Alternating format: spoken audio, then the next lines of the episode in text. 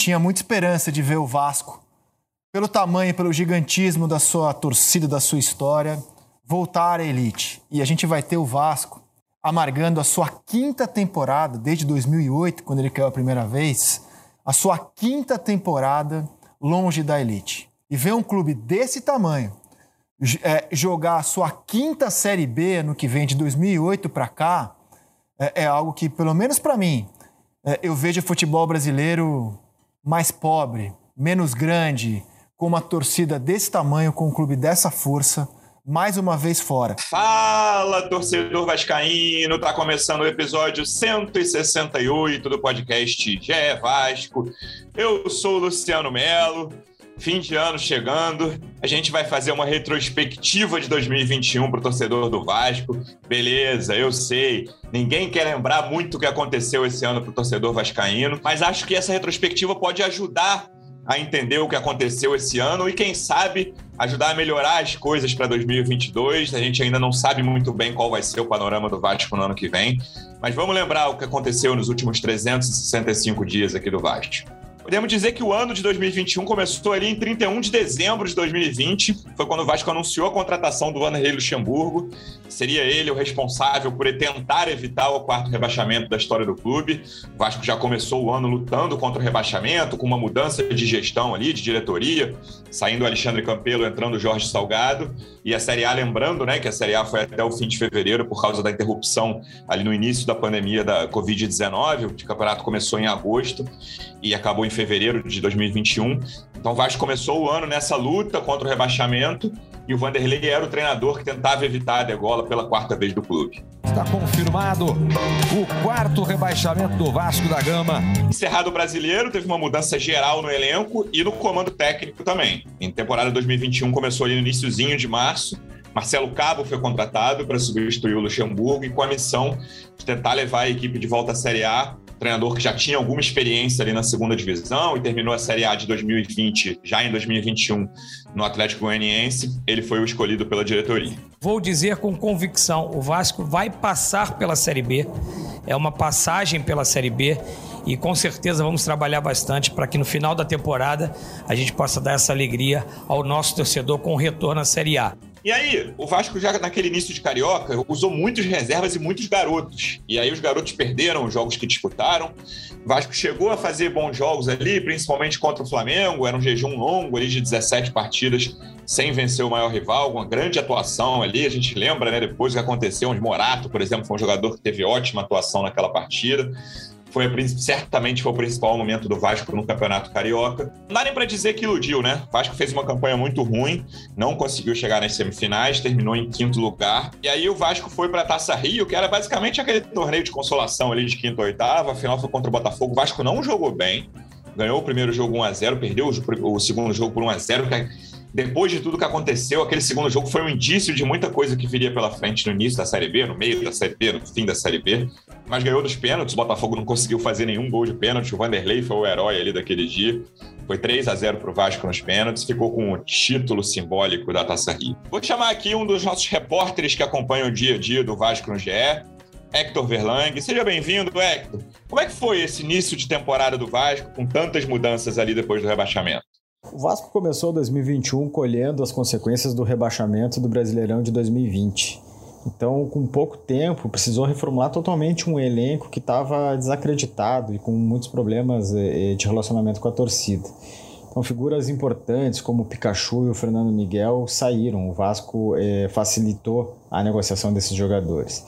E a aposta é, para formar o elenco foi em jogadores de nível de Série A que precisavam retomar a carreira. Foi o caso do zagueiro Hernando, do volante Michel, do meio atacante Marquinhos Gabriel. Esse foi o grande é, norte da gestão de futebol do Alexandre Pássaro, que era o executivo que comandava o futebol do Vasco. Então foram 13 contratações e o técnico Marcelo Cabo, que tinha título de Série B e experiência nessa competição, foi escolhido para comandar o processo de volta do Vasco para a elite do futebol brasileiro. E a ideia do Cabo sempre foi ter um time propositivo, um time que trabalhasse a bola. Só que isso não deu certo. E não deu certo por uma série de motivos. Os jogadores contratados eram lentos, não tinham intensidade e também muitos deles não tinham uma condição técnica de fazer isso. Tanto que o melhor jogo do Vasco sob o comando do Marcelo Cabo foi a vitória por 3 a 1 sobre o Flamengo no Campeonato Carioca. Uma vitória que encerrou um jejum de 17 jogos sem ganhar do rival. E naquele jogo, o Vasco mudou a sua, a sua característica. Ele esperou o rival, apostou nos contragolpes e acabou surpreendendo o Flamengo vencendo o jogo. Só que ele foi único, foi um jogo que não se repetiu mais. O Vasco continuou tentando ser um time é, que não poderia ser e se revelou fraco tanto defensivamente quanto ofensivamente. Quem não estava assustado no Campeonato Carioca certamente ficou assustado na estreia do Vasco na Série B. Acho que nem o mais pessimista imaginava o que aconteceria naquele sábado de manhã em São Januário. O Vasco levou um passeio do operário. Eu lembro de estar vendo o jogo com 20 minutos do primeiro tempo. Você pensava, cara, ou o operário é uma máquina de jogar futebol que a gente desconhece, ou o Vasco vai ter muitos problemas na Série B, porque o, operário podia ter goleado aquele jogo tranquilamente. Não seria nenhum exagero pensar que o Vasco poderia ter perdido de 5 aquela estreia ali dentro de casa. E a gente foi descobrir depois que o Operário não era uma máquina, né? O problema estava no Vasco, mas aquele jogo ali foi um pavor e foi um primeiro indício do pavor que seria a Série B para o Vasco. Momento algum da Série B, o Vasco conseguiu ficar entre os quatro primeiros. Melhor colocação foi um quinto lugar na décima rodada. O time mais perdeu do que ganhou, 15 derrotas, 13 vitórias, uma campanha inacreditavelmente ruim terminando ali em décimo lugar, a 15 pontos do Havaí, que foi o último time no G4, quarto colocado que subiu. E aí, no início dessa caminhada aí da Série B, tem a primeira mudança de técnico, depois de um empate com o então líder náutico em São Januário. Uma coisa meio apressada ali, porque tava, tava tudo indicando que o Botafogo ia fechar com o Lisca, e o Vasco tinha essa, né, a diretoria ali, o Alexandre Pássaro, os dois, o, o Jorge Salgado, eles gostavam do Lisca. E quando o Lisca estava prestes a fechar com o Botafogo, mesmo depois de um jogo que não chegou a ser dos piores, também não foi bom. Esse primeiro tempo contra o Náutico em São Januário, o Náutico atropelou. Depois o segundo foi mais equilibrado. O Vasco conseguiu um empate nos acréscimos, um gol do Morato com um belo passe de calcanhar do Arthur Salles. E aí a diretoria resolve demitir o Marcelo Cabo, fazer a primeira mudança para contratar o Lisca. Foi um acerto rápido, o Passa foi para Porto Alegre conversar com o Lisca, e aí veio o Lisca. Nosso representante do Vasco no projeto A Voz da Torcida, lá do canal Portão 9 no YouTube, João Almirante. Seja bem-vindo. Como é que foi esse início de temporada, esse início de Série B, na verdade, tão problemático, eliminação na Copa do Brasil também, essa mudança já de Marcelo Cabo para Lisca? É bom, a temporada de 2021 para o Vasco foi sem dúvida é, a pior no sentido esportivo de toda a sua história, né? Pela primeira vez o clube é rebaixado e não consegue voltar para a primeira divisão. E, e não é que não consegue voltar para a primeira divisão. O Vasco não passa nem perto de voltar para a primeira divisão. Foi uma campanha pífia, vergonhosa, é, e que o Vasco teve à sua disposição um maior investimento, apesar de não ter sido um investimento alto, e ficou em décimo lugar de um campeonato de um nível técnico baixíssimo, né? Acho que no começo do trabalho é, deu-se até uma certa impressão de que as coisas poderiam caminhar, só que no momento em que ficou bastante claro para todos que aquela rota não ia nos levar para a primeira divisão, o departamento de futebol não soube corrigir, não soube atuar nesse meio do caminho para se corrigir os problemas e botar o Vasco de novo nos trilhos. É, acho que tivemos algumas decisões erradas ao longo desse caminho. É, muita gente talvez não vá concordar comigo. Acho que o Cabo é demitido no tempo errado. Né? Acho que depois de, de ver a obra pronta, eu fico mais convicto disso. Não que com ele é, a gente tivesse é, uma garantia de que ia subir, talvez não subisse, talvez fizesse a campanha tão ruim quanto fez ou até pior, mas eu acho que no momento em que se demite ele é, foi errado e a escolha foi muito desastrada, né? O Lisca foi muito mal, acho que jogou psicologicamente o time no buraco ali. Já sob o comando do Lisca, teve a eliminação da Copa do Brasil, né? Não dá para dizer que era uma competição na qual o torcedor vascaíno depositava muita esperança com o elenco que o Vasco tinha em 2021 seria muito difícil conseguir qualquer coisa maior na Copa do Brasil. E aí o Vasco, quando enfrentou o São Paulo, um clube com um elenco certamente mais poderoso, chegou até. Não teve uma atuação horrorosa, mas foi uma eliminação acachapante. Duas derrotas, tanto em São Paulo quanto no Rio de Janeiro. O time do Lisca ficava fora de mais uma competição. Ali lá pelo meio do ano, já terminando o primeiro semestre, teve um momento legal que eu acho que vale a gente destacar, porque lembra muito a história do Vasco, de luta contra os preconceitos, o Vasco com toda a importância que teve na luta contra o racismo ali na década de 20 do século 20. O Vasco entrou em campo contra o Brusque, no jogo em São Januário, com uma camisa com a faixa no arco-íris, contra a discriminação LGBTQIA+, e aí foi muito legal que aquela coisa espontânea, a comemoração do primeiro gol, o jogo acabou 2 a 1 um pro Vasco. O Cano faz o primeiro gol e ergue a bandeirinha do arco-íris, junto do Sarrafiori e do Galarza, né? Não foi nenhum brasileiro falar com ele ali, mas os dois estrangeiros estavam naquela comemoração. A foto ficou marcante daquele dia que eu acho que é um dia para ser lembrado, né? Um raro dia para ser lembrado com carinho nessa temporada de luta contra o preconceito no Vasco.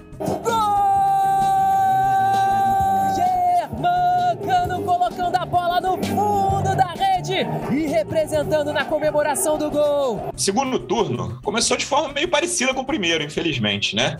Derrota cachapante para o Operário. Não foi um baile, não era para ter sido goleado como o jogo de São Januário, era para ter sido uma goleada.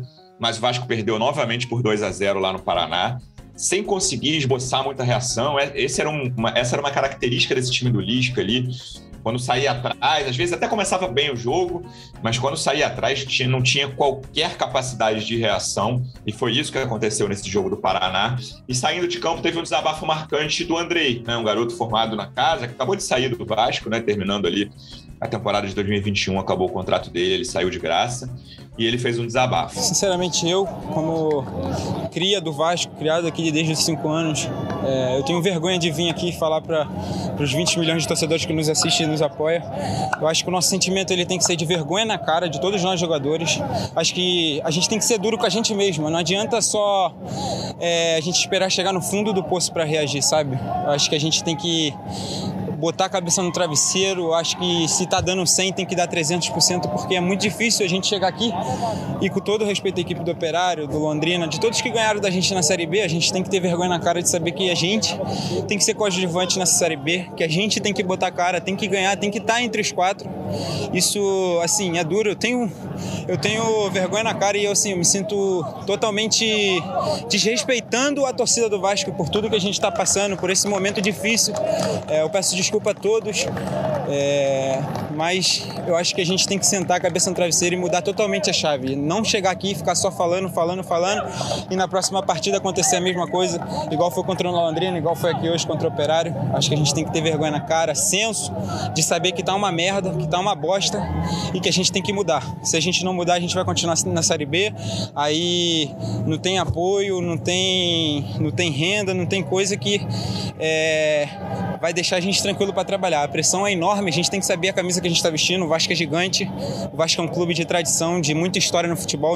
Faltando 15 rodadas, já dava para dizer que a situação do Vasco era desesperadora, né? Vinha de tropeços, por exemplo, contra Brasil de Pelotas, que acabou na lanterna, Londrina, que quase foi rebaixado, tropeços dentro de casa, perdeu para o Londrina, empatou com o Brasil de Pelotas, isso tudo sob o comando do Lisca. Já dava para chamar a situação de desesperadora quando o Lisca pediu demissão falou que não tinha mais condições de fazer com de fazer o elenco andar e jogar da forma como ele esperava. Ele pediu para sair e a diretoria, numa, né, dá para dizer que numa decisão ousada, contratou o Fernando Diniz, que vinha de um trabalho ruim no Santos, e ele chegou faltando 15 rodadas. Junto com o Diniz, praticamente, se eu não me engano, foram cinco dias entre o anúncio de um e o anúncio de outro, chegou o Nenê. É, vi, tava ali, tinha, tinha feito um bom início de temporada no Fluminense, um, até fase de grupos na Libertadores, jogo que o Fluminense venceu o River lá no Monumental, jogou bem o Nenê, mas ele vinha num momento em baixa no elenco do Fluminense, ele queria jogar, né? Quer jogar sempre, o Nenê é muito fominha. Ele resolveu aceitar esse desafio dessa reta final de Série B ali pelo Vasco. E com ele, com o Diniz, o time chegou a crescer de produção no início, né?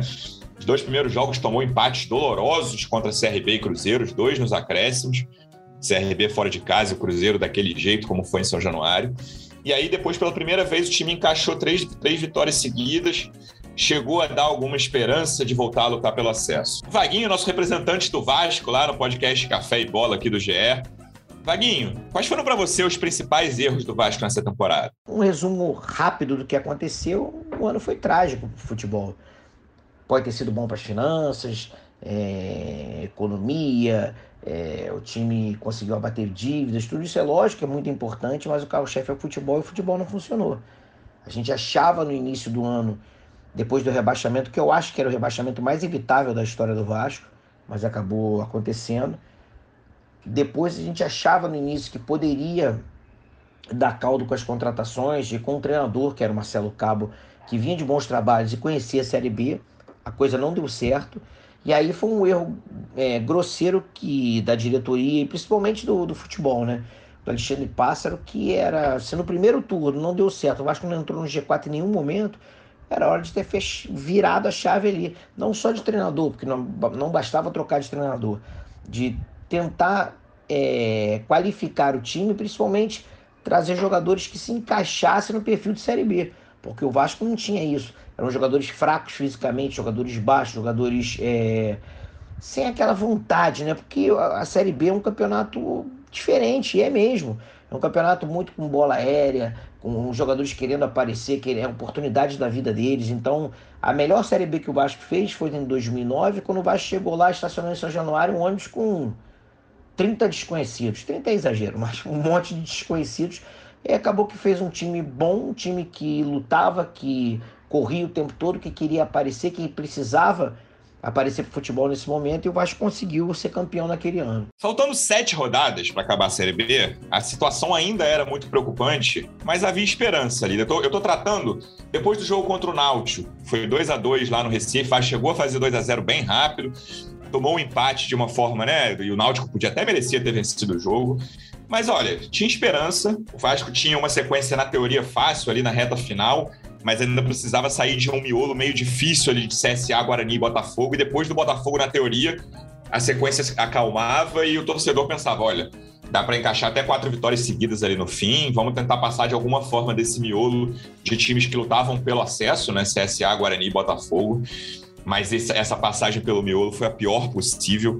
Depois de uma atuação horrorosa em São Januário, o Vasco perdeu para o CSA 3 a 1 assim, muito merecido. O Vasco não conseguiu jogar de, em momento algum, não conseguiu se impor diante do CSA, coisa que o time estava conseguindo se impor no, no início da, da era de Nis, vamos dizer assim. Até o jogo contra o Curitiba, que chegou a São Januário como líder, o Vasco conseguiu se impor, mas a partir desse jogo contra o CSA, a partir do jogo contra o Náutico, na verdade, né, que o Vasco já não se impôs lá no Recife, dá para dizer que isso nunca mais aconteceu. O último jogo que isso aconteceu foi contra o Coritiba.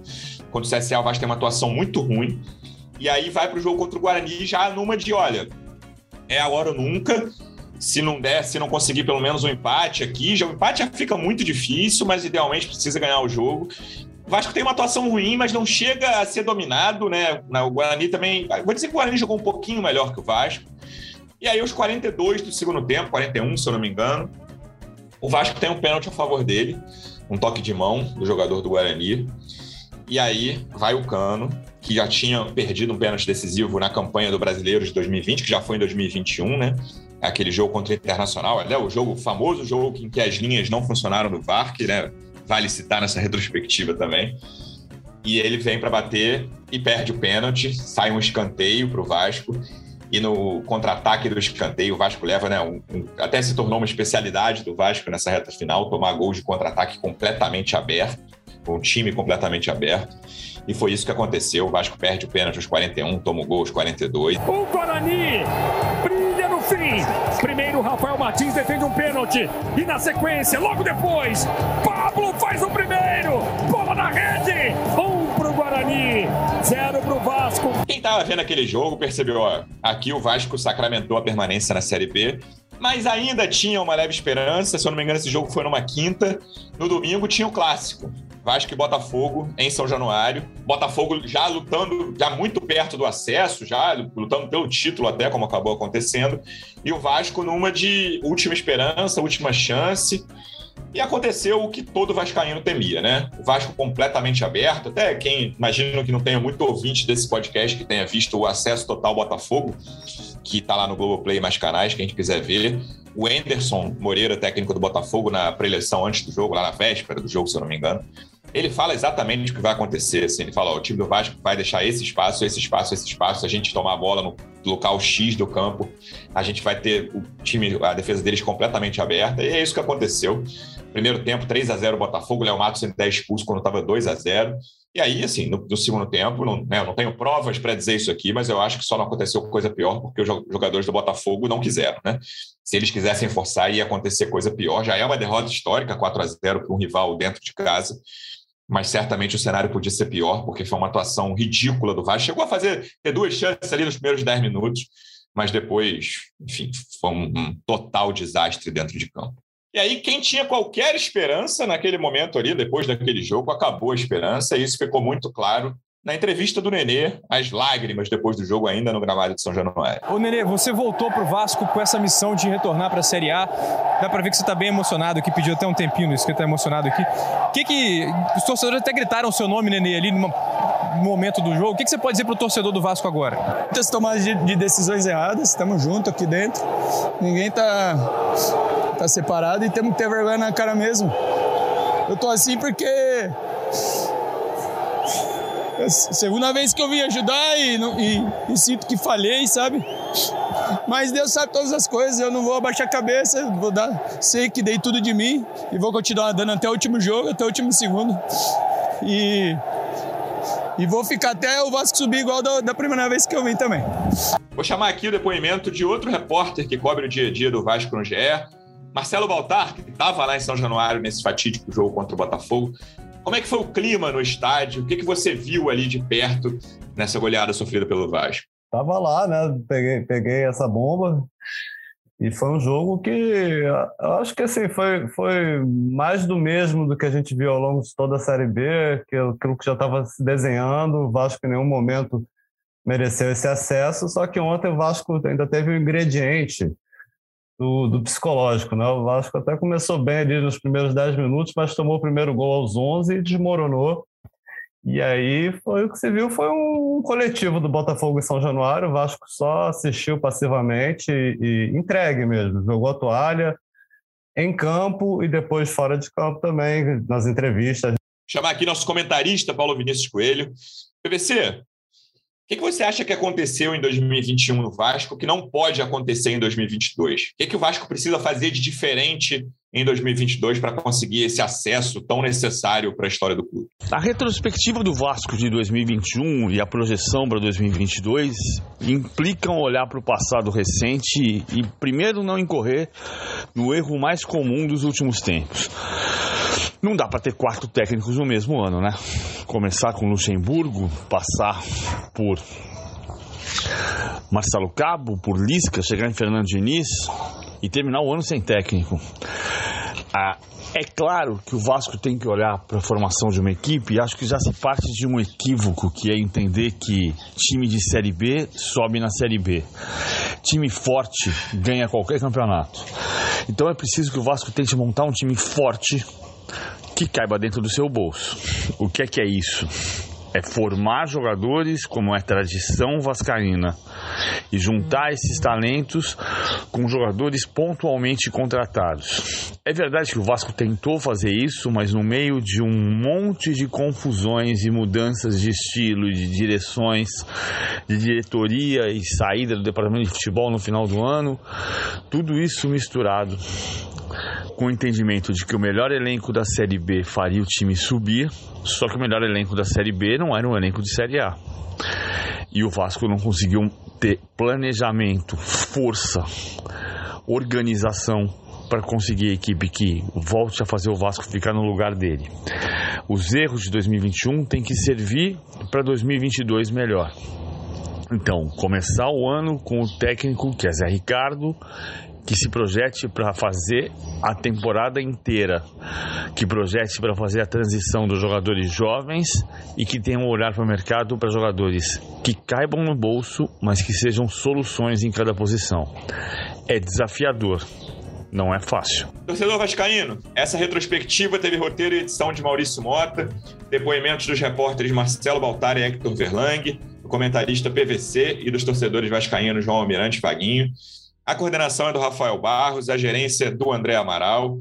Eu sou o Luciano Melo. Obrigado pela audiência. Feliz ano novo para você. Até a próxima. Voltamos no início de janeiro. Um abraço. Vai o Juninho na cobrança da falta.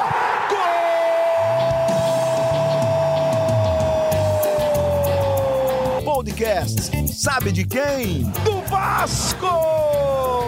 Vascão da Gama, do Gigante da Colina. É o GE Vasco.